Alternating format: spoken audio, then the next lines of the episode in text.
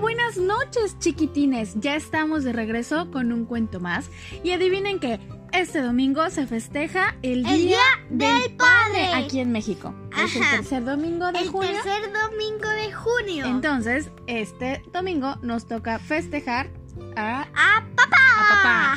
Yo soy Oraldim Higuera. Y yo soy Italy. Ya sé que tenemos ratito que no subíamos. Mucho, mucho tiempo que, que no subimos cuento, un cuento. pero- Pero tranquilos, ahorita ya les vamos a contar un cuento.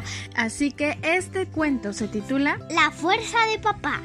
¿Alguno de sus papás es tan fuerte como el mío? Porque no hay nadie que se parezca a mi papá.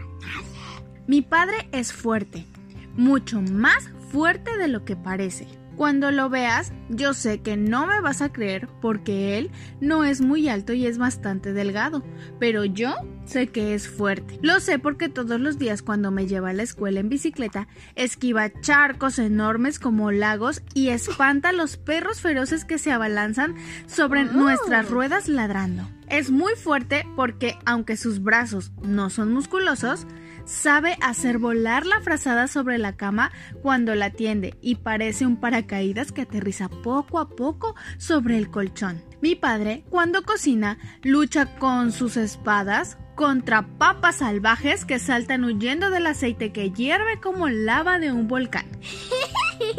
Y de noche, después de leerme el cuento y mientras yo me hago el dormido, sé que se enfrentan los monstruos que pueblan mi cuarto y que salen despacio por la ventana asustados.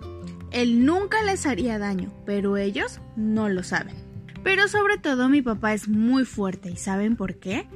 Porque es mucho más fuerte que otros papás que conozco, porque cuando está triste llora y a él no le importa que lo vean hacerlo.